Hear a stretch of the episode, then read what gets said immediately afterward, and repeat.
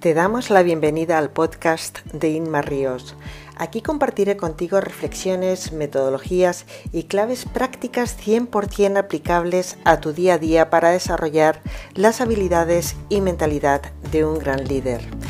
Si eres directivo o mando intermedio, si tienes un equipo a tu cargo, esta es tu guía práctica para potenciar tu liderazgo. Si te interesan estos temas, te invito a conocer mis libros Equipos motivados, equipos productivos y Claves para liderar con éxito. Dos guías prácticas para todo aquel que tenga equipos a su cargo. Te invito a visitar mi web inmarrios.com donde encontrarás más detalles sobre mis formaciones in company, cursos online y otros servicios que te pueden servir de gran ayuda.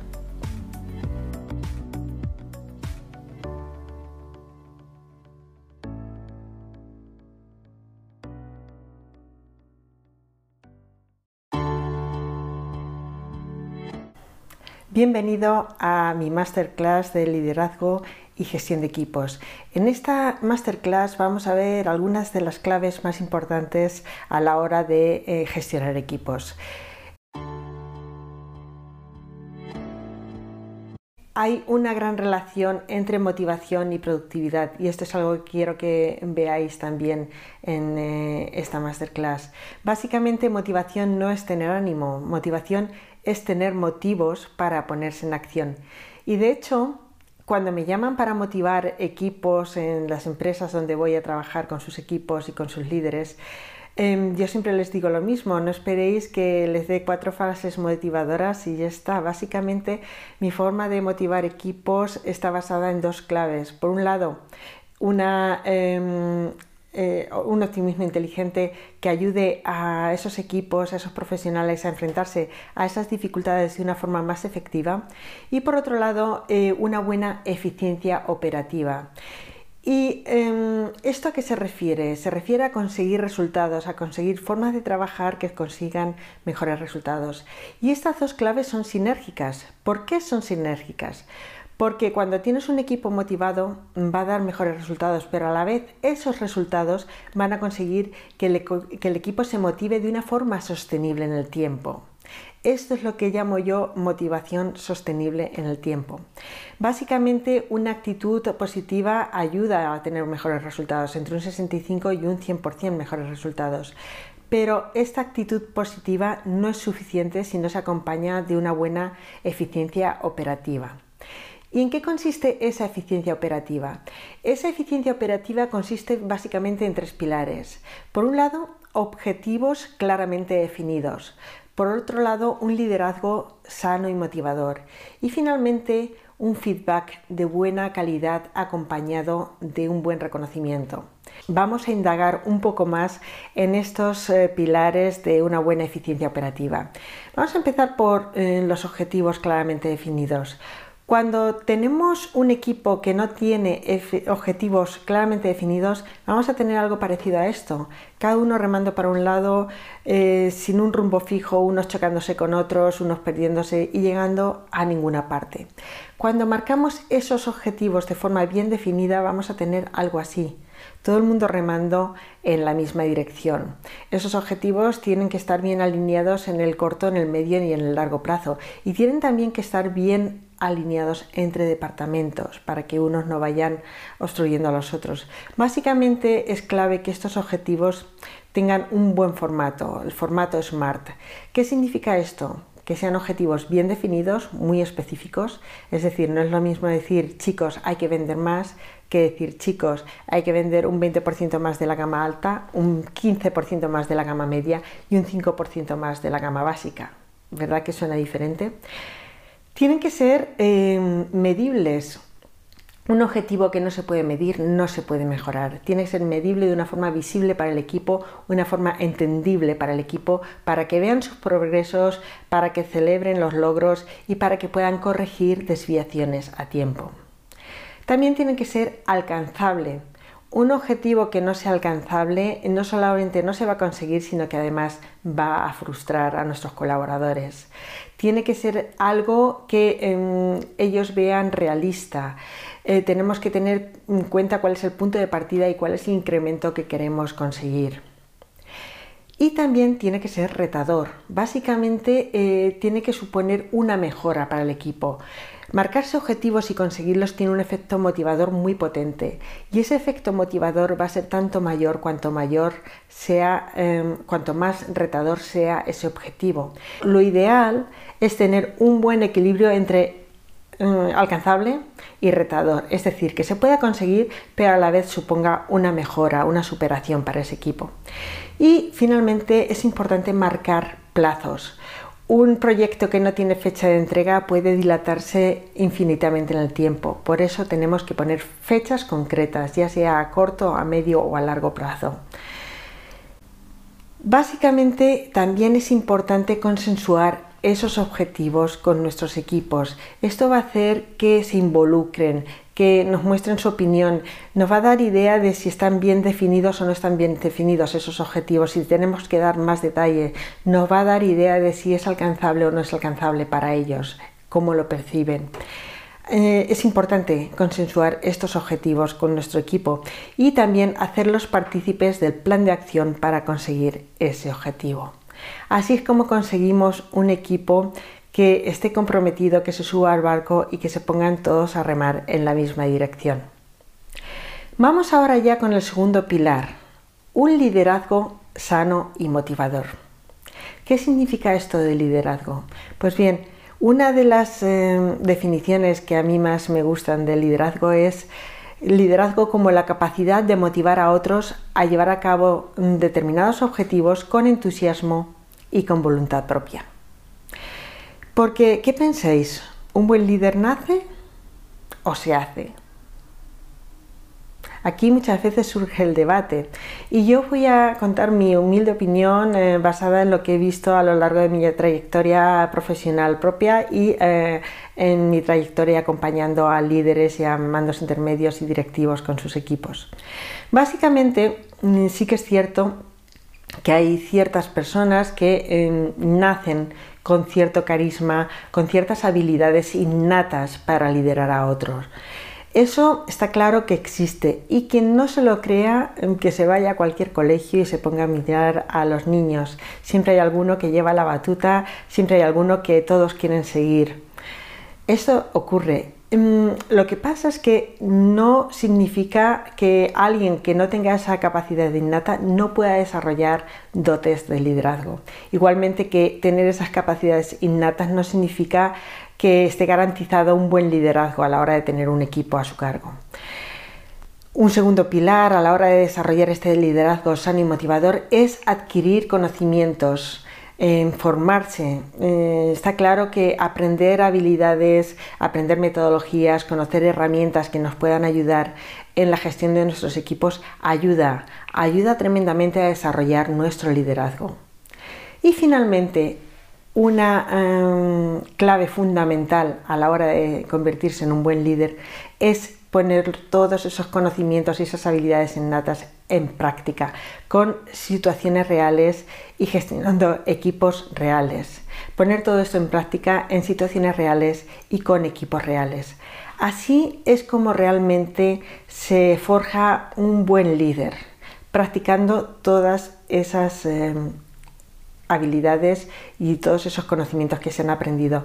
Yo siempre animo a mis clientes a que pongan en práctica todo lo aprendido, porque es así como se consolidan esos eh, conocimientos y cómo se aprende a ser un buen líder de verdad.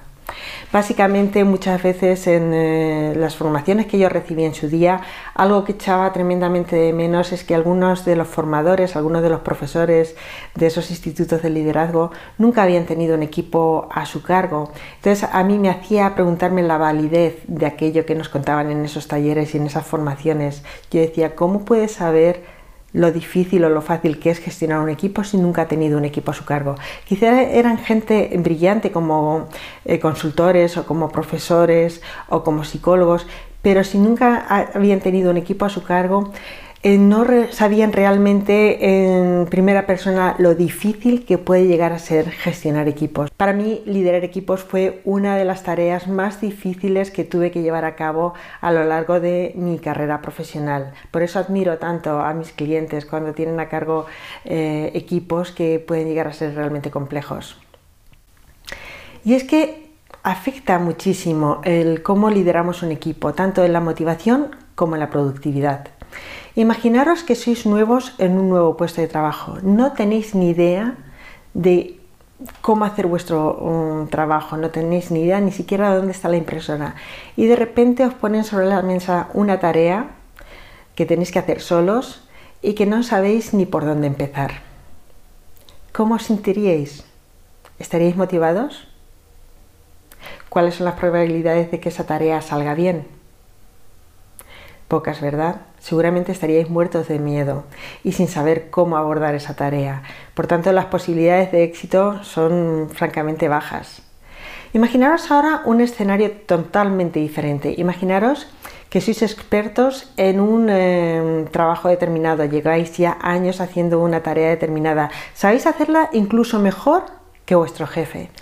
Pero cada vez que os ponéis con esa tarea tenéis a vuestro jefe ahí encima diciéndoos lo que tenéis que hacer. ¿Cómo os sentiríais? ¿Estaríais motivados? ¿Seríais productivos? ¿Haréis esa tarea todo lo, lo bien que sabéis hacerla? Seguramente no, ¿verdad?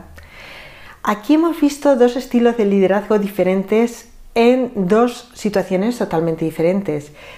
Y eso es la antesala a lo que os quiero explicar ahora, es el concepto de liderazgo situacional. Y es que no hay un estilo de liderazgo que sea válido para todas las ocasiones. Tenemos que tener en cuenta la situación eh, y esto nos va a hacer que nuestro estilo de liderazgo, cuando lo elegimos bien, va a motivar y va a generar mejores resultados.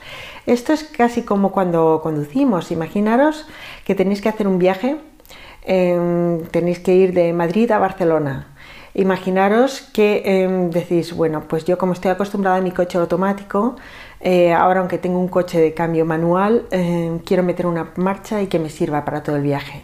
Imaginaros que decimos, voy a hacer todo el viaje en tercera. ¿Qué pasaría cuando intentas salir del aparcamiento en tercera? No funcionaría, ¿verdad? El coche se nos calaría. ¿Y qué pasaría si queremos ir en la autovía a 120 en tercera? el coche iría hiperrevolucionado, ¿verdad? Siempre hay una marcha que es la más adecuada para cada momento de nuestro viaje. Pues bien, ahora imagínate que el coche es tu equipo y la marcha que eliges es tu estilo de liderazgo. En este caso, em, ¿de qué va a depender el estilo correcto? Pues el estilo correcto va a depender de la tarea, va a depender del colaborador y va a depender del momento en que nos encontremos. Básicamente en el colaborador tenemos que ver em, el nivel de desarrollo que tiene nuestro colaborador y esto lo vamos a hacer preguntándonos dos cosas. Por un lado, si quiere hacer esa tarea, es decir, si tiene el interés, la motivación y el compromiso necesario para hacer esa tarea y por otro lado, si sabe hacer esa tarea, es decir, si tiene los conocimientos, la experiencia y eh, la formación suficiente para hacer esa tarea. Básicamente esto nos va a hacer que tengamos diferentes niveles de desarrollo con nuestros equipos.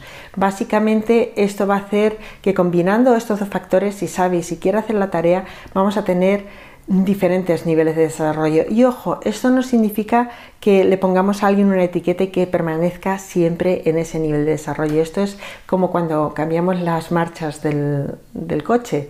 Pasamos a primera, luego a segunda, vamos a tercera y luego a cuarta. Básicamente gradualmente vamos avanzando en las marchas que eh, elegimos para nuestro coche. Pues aquí es igual, empezamos con un nivel de desarrollo y lo normal es que esa persona vaya evolucionando a los diferentes niveles de desarrollo. Básicamente el nivel de 1 sería alguien que quiere hacer esa tarea pero todavía no sabe. El nivel de desarrollo 2 es alguien que tiene conocimientos básicos pero quizá le falte motivación o mm, eh, interés para hacer esa tarea o falta de confianza en sí mismo a la hora de hacer esa tarea. El nivel de desarrollo 3 es alguien que está em, formado, sabe hacer esa tarea, pero no quiere, ya sea porque le falte motivación, compromiso, interés o falta de confianza en sí mismo. Y por último, un D4 es alguien que sabe y que quiere hacer esa tarea. En esta curva em, de evolución puede haber eh, avances y puede haber retrocesos. Igual que cuando vamos en quinta y tenemos que coger una salida, vamos retrocediendo a segunda, incluso a tercera para coger esa curva peligrosa o esa salida, pues aquí también puede haber circunstancias que nos hagan reducir eh, o que hagan a nuestro colaborador eh, retroceder en su nivel de desarrollo, dependiendo de las circunstancias. Como líderes vamos a tener que barajar dos variables. Por un lado, la cantidad de apoyo emocional que tenemos que aportar. Esto va a ir en relación al nivel de motivación, compromiso y confianza en sí mismo nuestro colaborador. Si está motivado no hace falta tanto apoyo emocional y si no está motivado tendremos que aportar más apoyo emocional. Y por otro lado, la cantidad de instrucciones que aportamos. Si nuestro colaborador sabe hacer esa tarea, no hace falta dar tanta instrucción, mientras que si nuestro colaborador no sabe hacer esa tarea, tendremos que aportar eh, una cantidad más alta de instrucciones. Esto nos lleva a la curva de liderazgo situacional, donde vamos a tener diferentes estilos de liderazgo dependiendo del nivel de instrucciones que demos y del nivel de apoyo emocional. Eh, empezaremos con un estilo directivo, donde el nivel de apoyo emocional es más bajito y el nivel de instrucciones es más alto. Luego pasaremos por los estilos entrenamiento y apoyo, donde damos más cantidad de apoyo emocional y un nivel de instrucciones intermedio. Para finalizar con estilo delegación donde ahí eh, ya tenemos a alguien donde se le puede dar menos instrucciones y no necesita tanto apoyo emocional. Y esto casa perfectamente con los niveles de desarrollo de nuestros colaboradores. A cada nivel de desarrollo de nuestro colaborador le corresponderá un estilo de liderazgo con el que alcance mejores resultados y mejores niveles de motivación y compromiso. Eh, lo que decimos apoyo emocional eh, no significa que le demos mucho cariñito a nuestro colaborador, significa em, que tenemos que dedicarle tiempo y una serie de habilidades como una buena escucha activa, una buena empatía. Es algo que consume mucha energía pero va a tener su retorno de inversión. Eh, cuando decimos estilo directivo no significa ser un tirano, ¿vale? Se puede dar instrucciones eh, siendo la persona más cordial y agradable del mundo. Y cuando decimos delegar no significa pasar marrones. Esto tenemos que tenerlo muy en cuenta. Em, Vamos a tener en cuenta también que uno de los errores más frecuentes que me suelo encontrar con directivos y mandos intermedios es que pasan de estilo directivo a estilo delegación saltándose el tramo intermedio. Y ese tramo intermedio es importante que no nos lo saltemos. A ese tramo intermedio es lo que yo llamo eh, metodología leader coach. Es una metodología que va a ayudar a eh, aumentar el compromiso, la motivación y la confianza en sí mismo de nuestros colaboradores y eh, se va a basar en el método GROW.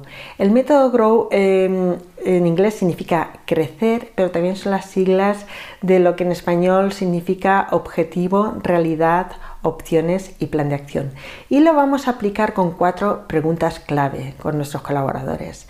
Ese diálogo bidireccional que decíamos cuando tenemos que aportar un eh, apoyo emocional alto em, va a consistir en un diálogo que va a tener cuatro preguntas clave. La primera pregunta es qué problema quieres resolver. Aquí nuestro colaborador va a hacer una descripción de lo que le pasa o de lo que quiere solucionar y al describirlo lo está viendo desde otra perspectiva que le va a ayudar a encontrar soluciones más fácilmente, aparte de que nos está brindando una información importante que nos va a servir para guiarles.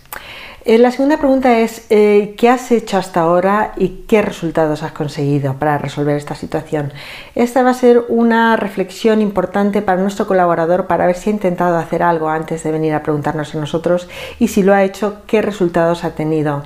Y a la hora de reflexionar en voz alta con esta pregunta, también posiblemente se les ocurra eh, nuevas opciones.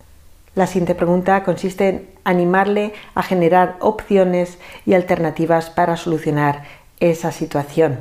Aquí es importante que les animemos a proporcionar esas opciones y em, que generen eh, tantas opciones como puedan. Es importante em, evaluar las ventajas y los inconvenientes de cada una de esas opciones para finalmente seleccionar aquella que vamos a convertir en un plan de acción. Ese plan de acción, la pregunta que haríamos sería ¿qué vas a hacer con todo esto que me has contado? ¿Qué es lo que vas a hacer? Mm, básicamente consiste en que nos diga qué va a hacer, cuándo lo va a hacer, dónde lo va a hacer, con eh, mucha concreción, ¿vale? Algunos casos reales que tuve en mi equipo, pues eh, por ejemplo Peter, ingeniero de calidad, estaba a cargo de una mm, misión muy importante que era conseguir la certificación ISO de calidad. La tarea era demasiado importante como para dejarla al azar. Además, él era la primera vez que se enfrentaba a una certificación ISO. Estaba motivado, pero cada vez que se ponía con esta tarea estaba bastante perdido y esta tarea no era para dejarla al azar. Aquí el estilo eh, aplicar sería estilo directivo, porque tenía que dar mucha instrucción. Esta persona estaba motivada, pero no sabía cómo actuar, por eso necesitaba tanta dirección. Otro caso que tuve en mi equipo fue el de Ingrid, una chica que a pesar de conocer muy bien su trabajo, su puesto, estaba motivada, pero en un momento determinado llegó a tener altibajos de motivación. En ese caso tenía los conocimientos, sabía hacer su trabajo, pero mm, fallaba en la motivación. Aquí estaríamos ante un D3, alguien que sabe hacer su trabajo pero no está por la labor.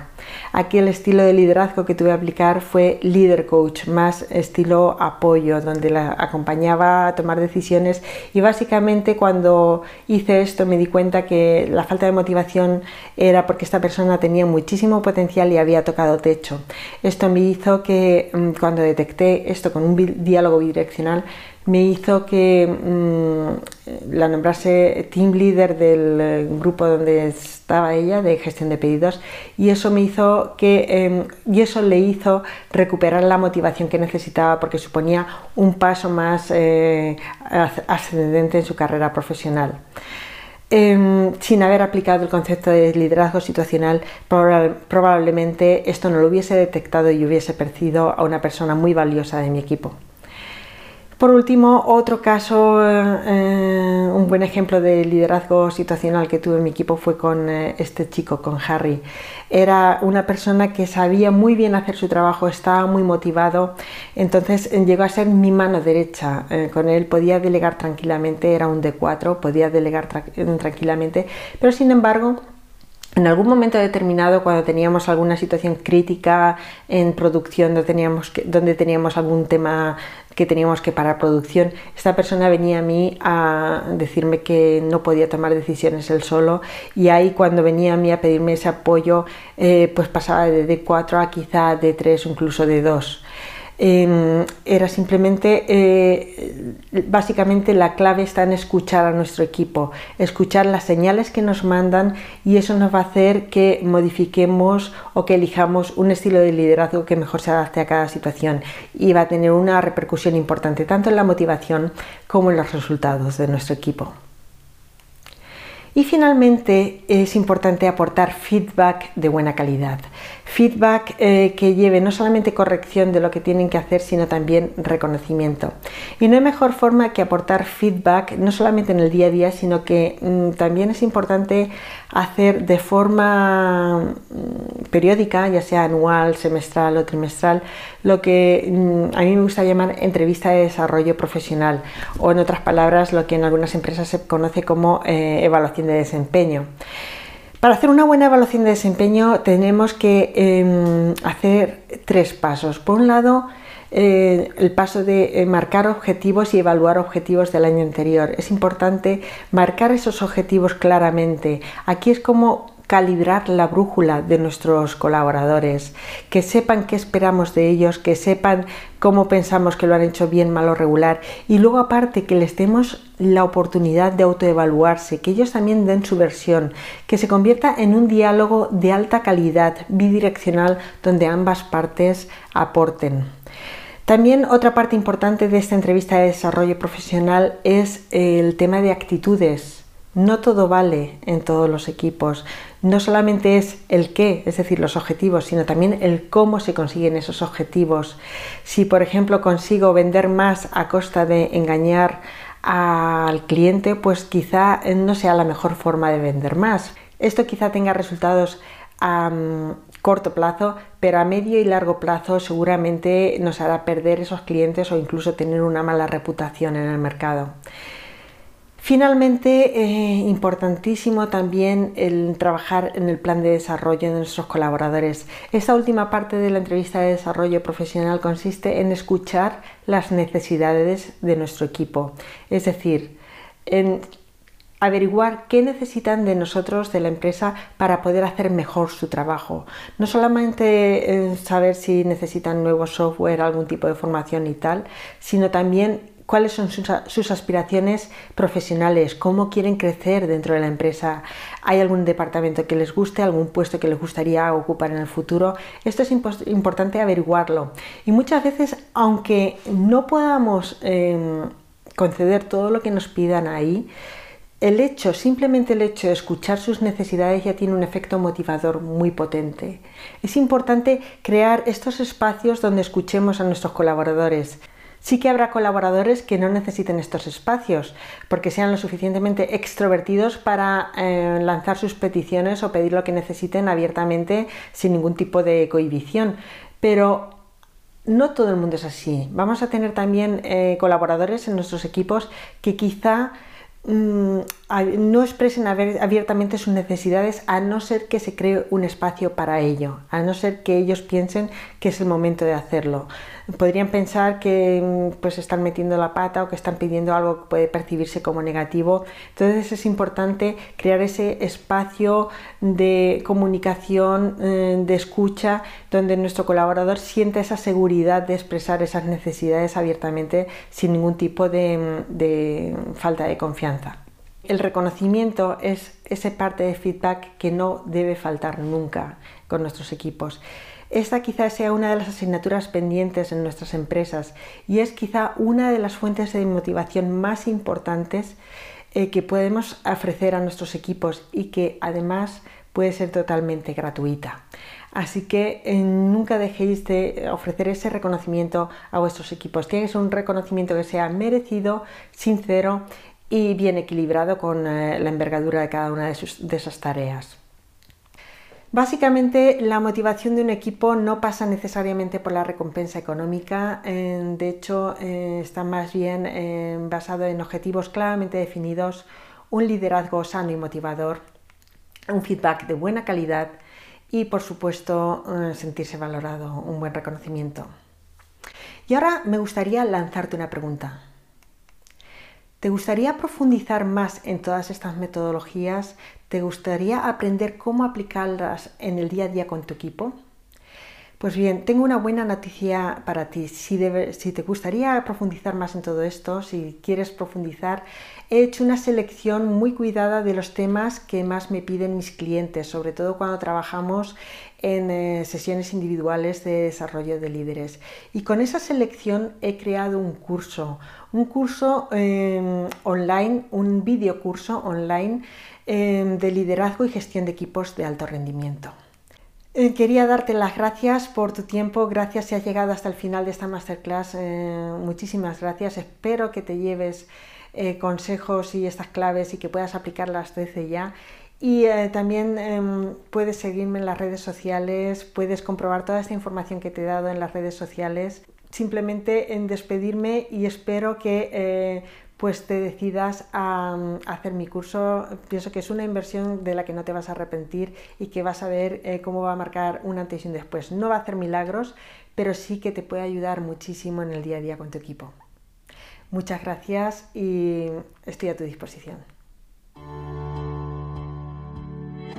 Si te ha gustado este podcast, te invito a conocer mis libros eh, Claves para liderar con éxito y Equipos motivados, equipos productivos. Dos guías prácticas para todo aquel que tenga equipos a su cargo. Y también puedes encontrar más información en mi página web inmarrios.com. Gracias.